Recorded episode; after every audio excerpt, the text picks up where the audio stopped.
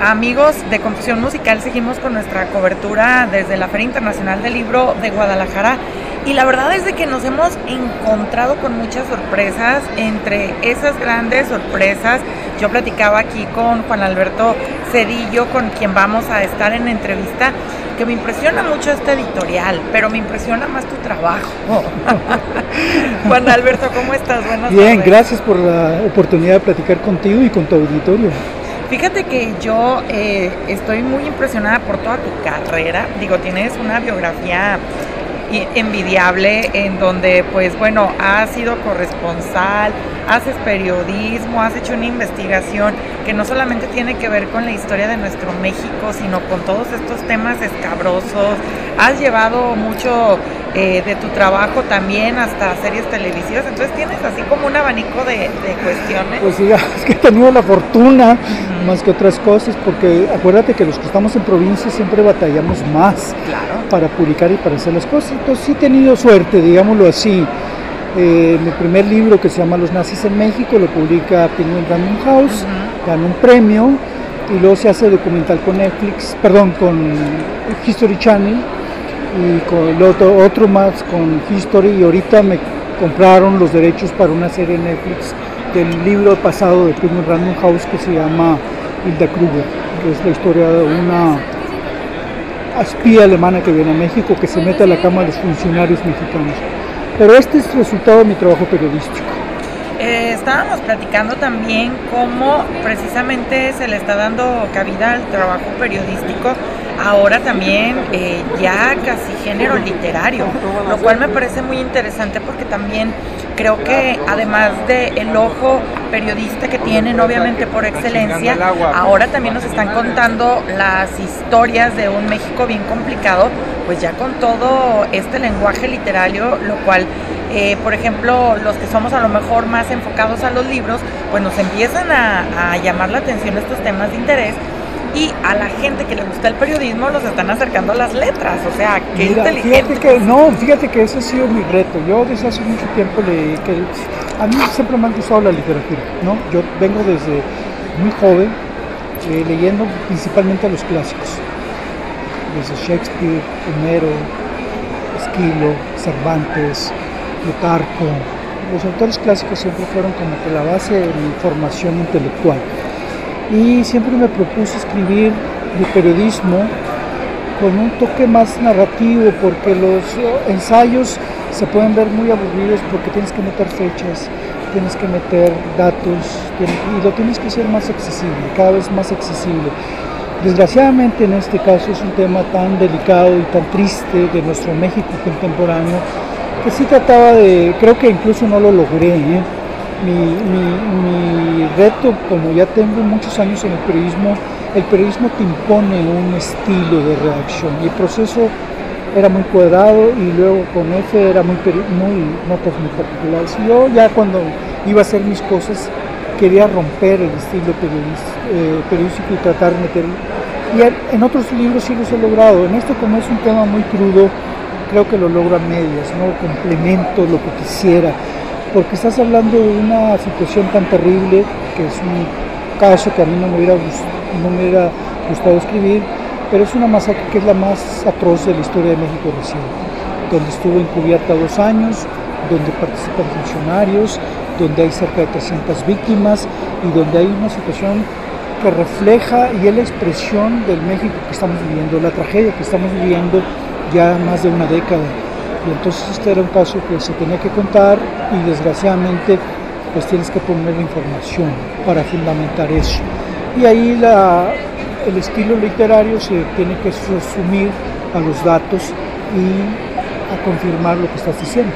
Oye, México está, eh, como tú lo comentas, esta yo creo que es la, la tragedia más, más grande pero por ahí se dice que si no estamos conscientes de nuestro pasado, estamos obligados a volver a repetirlo.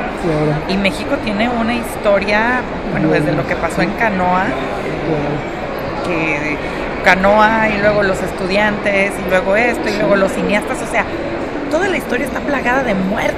Sí, desgraciadamente estas ferias libres como un oasis de una tragedia que estamos viviendo, ¿no? Desgraciadamente creo que la sociedad, y eso es uno de los intereses para mí que se publicar el libro, que se reflexione, que se entienda, que tomamos una decisión de que hemos permitido mucho de lo que está ocurriendo porque nos hemos alejado de exigir, de protestar, de demandar a los gobernantes que tomen acciones. Y la sociedad, mientras esté ajena a todo lo que está pasando en México, esto no se va a resolver. El papel de la sociedad es fundamental para que esta situación de México cambie a los niveles que teníamos antes, porque esto empieza prácticamente con el siglo, ¿no?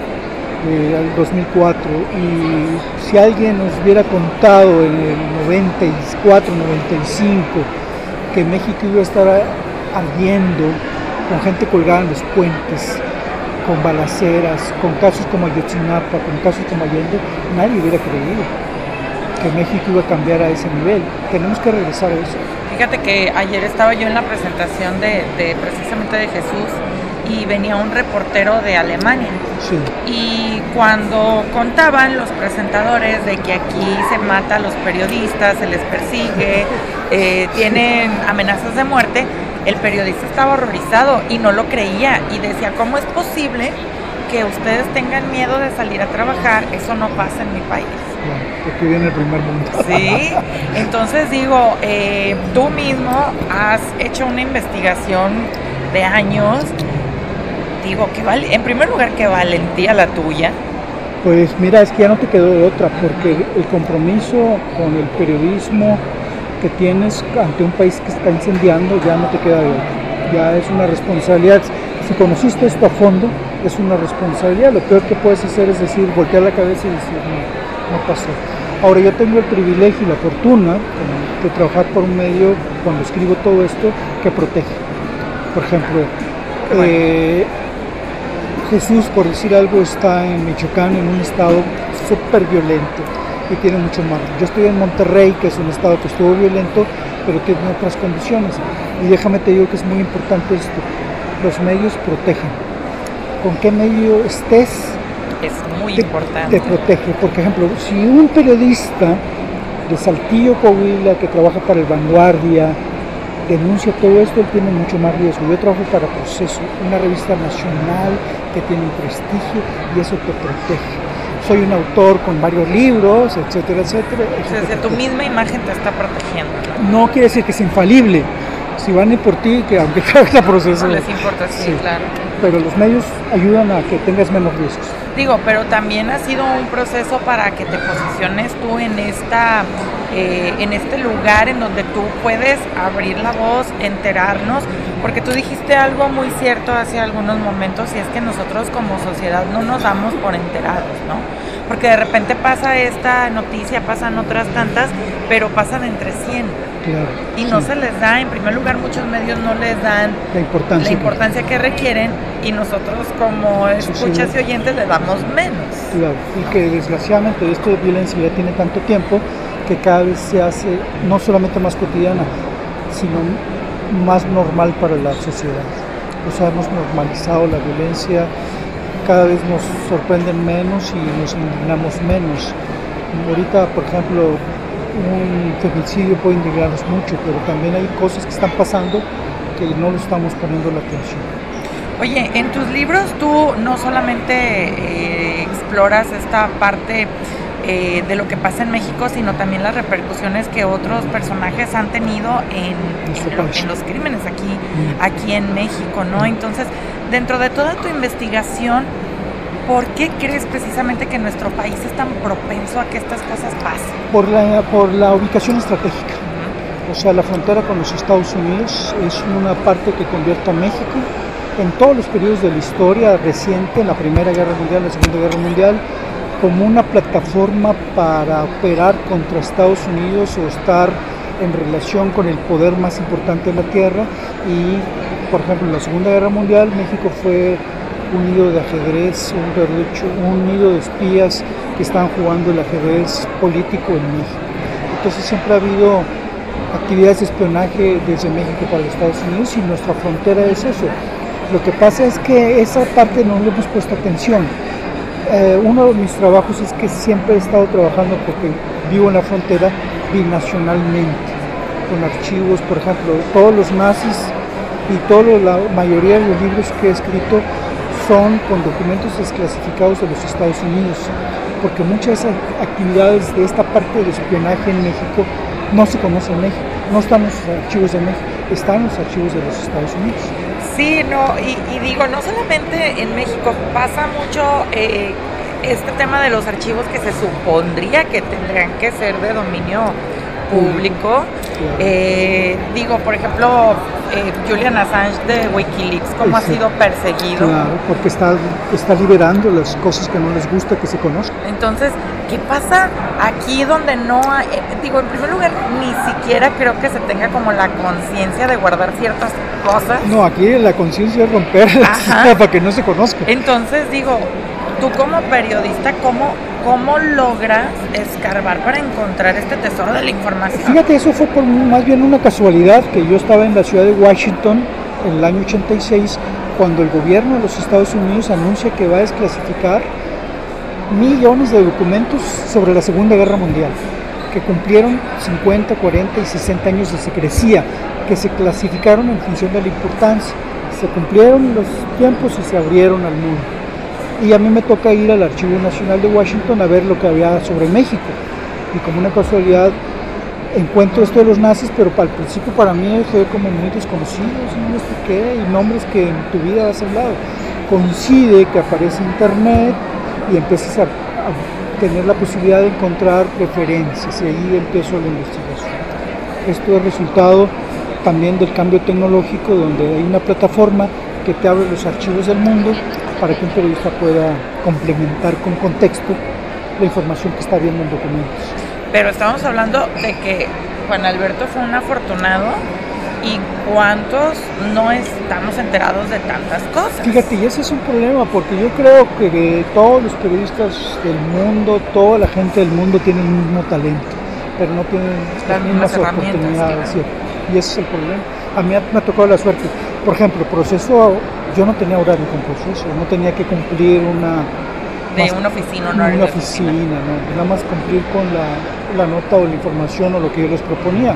Lo demás es tiempo libre para investigar. Eso no lo tienen más que poquitos. Oye, pero también esta libertad se nota precisamente en tu manera de escribir, porque creo que tú mismo lo comentaste también al principio, eh, navegar por tanto tanta lectura, porque bueno, primeramente como periodista tienes que leer muchísimo. Segundo, como lector, que ya nos comentaste que eres un lector ávido. Y tercera, navegar por todos estos diferentes eh, disciplinas de la literatura, ramas de la literatura. Pues la verdad es de que te lleva también a ser eh, de todos estos datos algo muy digerible para el público. Sí, siempre me propuse que todo fuera frases cortas, ideas concretas, nada rebuscado. Por ejemplo, en mi libro sobre historia, que es historia, elimino las fechas. Porque si tú les pones fechas, fechas son como tachuelas que te bloqueas. Entonces siempre, por ejemplo, pero tienes que contar una fecha porque hay una referencia que quieres dar. Entonces en lugar de decir, en 1941, bla, bla, bla, pasó esto, pongo, cuando cayó la bomba atómica en Hiroshima, estaba pasando esto eliminas el concepto de la fecha, pero da la referencia al momento histórico. Entonces busco hacer mucho porque las fechas son como las fórmulas matemáticas. Si estás leyendo un libro y ay, no, y aparte te voy a decir una cosa también, creo que cierta culpa la tiene el sistema educativo porque nos enseñan la historia a repetir, como si fueran las tablas de multiplicar, ¿no? Y cuando uno crece y es adolescente, lo que menos quiere saber es historia. Bueno, sí, menos contada así, que tal fecha, tal hecho, y luego otra fecha y otra fecha. Tiras el libro. Pero, por ejemplo, existen otras maneras de contar la historia. Ejemplo, los documentales, a mí las plataformas digitales me parecen una belleza porque puedes encontrar cuestiones muy interesantes y enterarte de datos que no sabías, aunque los hayas leído en la escuela. ¿no? sí, no, sí, es una manera muy interesante porque las series y documentales, eso es lo que hacen exactamente, hacerte lo más digerible todo. Y la, la pedagogía tiene que cambiar, vez tiene que cambiar. A ver, Juan Alberto, ¿Qué vamos a encontrar precisamente en este libro? Porque sé que hay gente que tiene desconocimiento del tema. Mira, vamos a encontrar primero, me propuse tres cosas.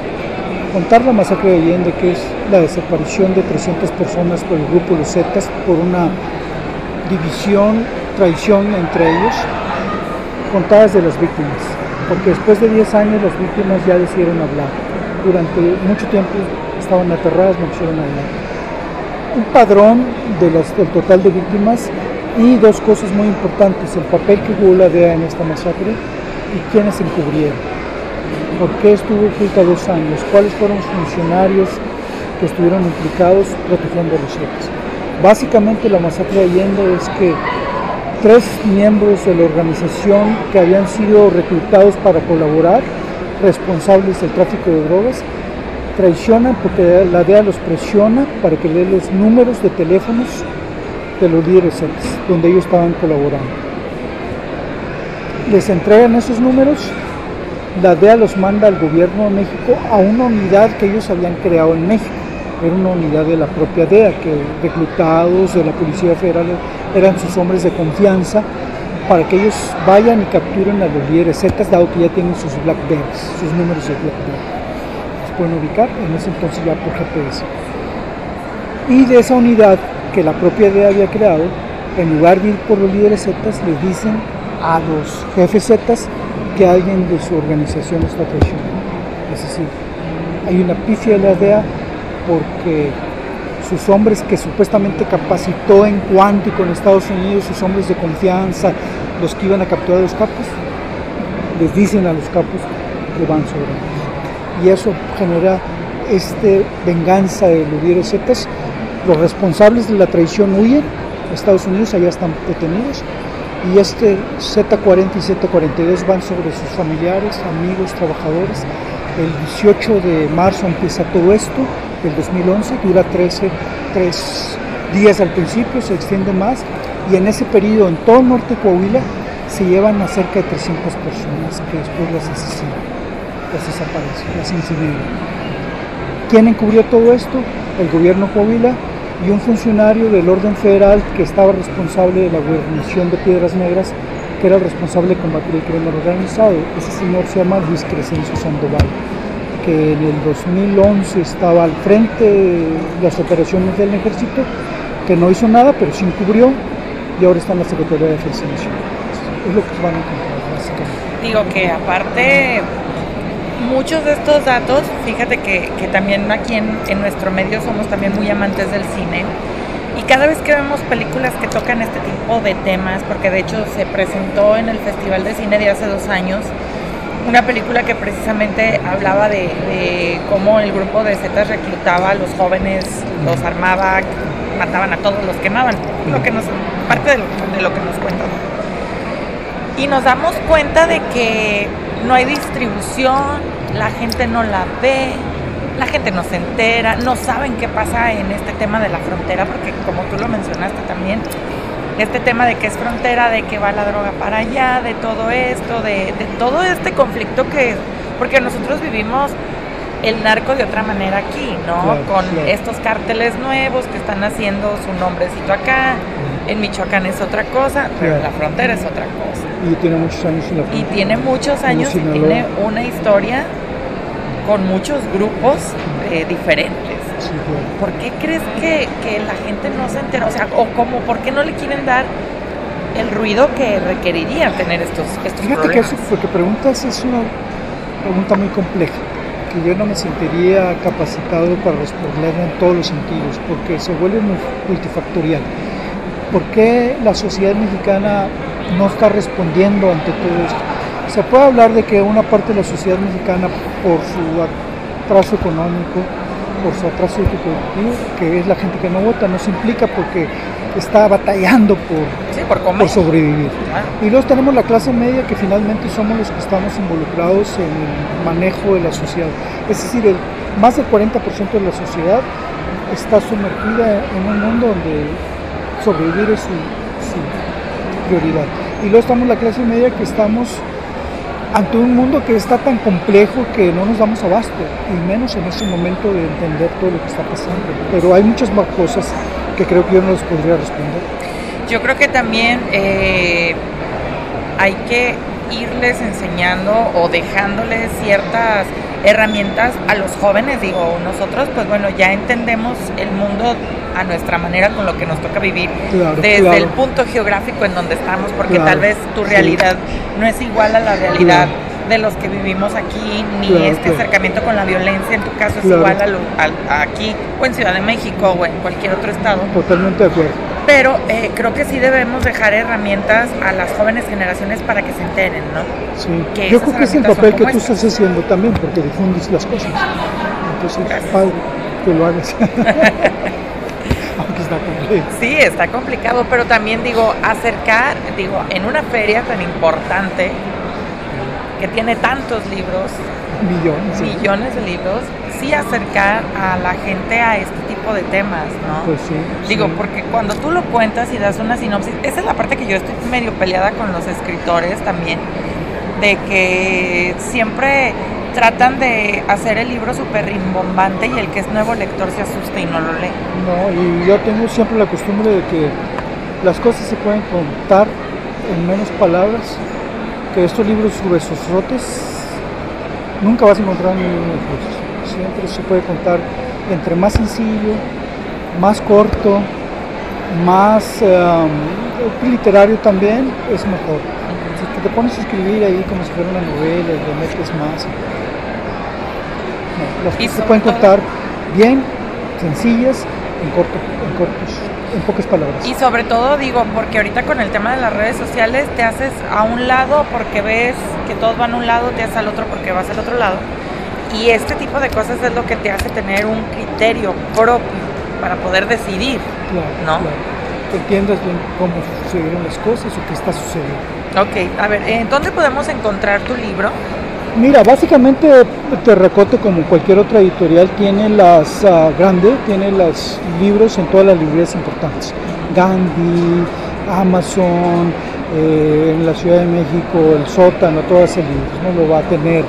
Pero básicamente ahora todo es en línea, entonces este, las librerías en línea va a estar, en los dos formatos, digital y físico en todas las librerías relativamente grandes. Digo, porque también aquí vamos a, comentar una cosa y es que también ahorita que hablamos de que pues no todos tenemos las mismas herramientas o el mismo recurso, una buena opción es el libro eh, digital porque tiene un costo más barato. Claro. Entonces también desgraciadamente los libros han crecido de precio. Pues los tenemos que decidir cuál compramos. Sí, exactamente, que digo, yo vengo y sufro porque quiero todos. Eh, entonces tengo que decidir, no este, ya lo hago mi guardadito y me compro el otro, pero una excelente opción es el libro digital. Claro, y los chavos ya están más acostumbrados a eso. Oye, ¿y a ti dónde te encontramos en redes? Digo, obviamente tu trabajo salta a la vista. Mira, tengo todas las redes sociales normales, ¿no? Facebook, Instagram, todavía no le entro a TikTok porque me he resistido, pero ahí están todos, ahí están todos. Ahorita si no estás en TikTok no existes. Qué loco, ¿no? Sí, y en Twitter que es donde más activo estoy. Y, básicamente en estas redes sociales. Mira, yo te veo, con Alberto Sevilla. Yo te veo en TikTok haciendo datos curiosos de nuestra historia. Eso estaría muy chido. ¿eh? Fíjate que sí, me tengo que tengo una hija que ya está bien metida en manga y en todo. Ella estudió arte digital. Ella conoce muy bien esto y tengo que, bueno, pues a ver, entrar. Los viejitos ya estamos en otro tramo, pero pues, si quieres promover el libro y que se conozca eso, le tienes que entrar ahí. Claro, entonces redes sociales Juan Alberto Cedillo, Cedillo con C. Cedillo con C. Oye, pues muchísimas gracias. No, a ti, me y gusto platicar contigo. Regálame un último mensaje para nuestros escuchas. Mira, yo quisiera que, en particular para los, los chavos, ¿no? Yo quisiera que la mayoría de la gente que le interesa lo que quiere leer o que empieza a leer, como hay tanto, hay ahorita millones de libros que por dónde empiezo. Empiecen por los clásicos, empiecen otra vez por Platón, por Cervantes, que bueno, Cervantes los cuentitos, porque el Quijote nadie lo termina, ¿no? Yo lo terminé así como que a fuerza, ¿no? Pero todos los libros clásicos son como la mejor manera de... Hay, por ejemplo, toda esta tragedia griega de Esquilo, Sófocles, etcétera, etcétera, todos esos son muy buenos, son libros excelentes que hay mucha gente que dice leer es un placer, no creo eso. Leer es un placer cuando ya lo disfrutas. Al principio hay que medio sufrirlo. Y si no te toca libros buenos, por ejemplo, si no te toca un libro como un cuentito de Poe, que se te hace agradable. Frankenstein. Sí, el Frankenstein, por ejemplo, esos, el mismo Drácula del original de Frank Stoker. Sí, esos libritos son los que te permiten convertirte en leer en placer, porque si vas a empezar con el mío, que, no, que, te, que te vas a... Muy mala promoción, Sí. Juan Alberto. No, no, el asunto es que sí, los clásicos son la mejor lectura que para empezar. Claro, te agradecemos muchísimo y pues muchas felicidades por presentar este excelente trabajo que bueno, yo ya me voy porque me, me voy a quedar a que me lo firme. Entonces nosotros continuamos aquí dentro de la Feria Internacional del Libro de Guadalajara. Muchas gracias. No, gracias a ti.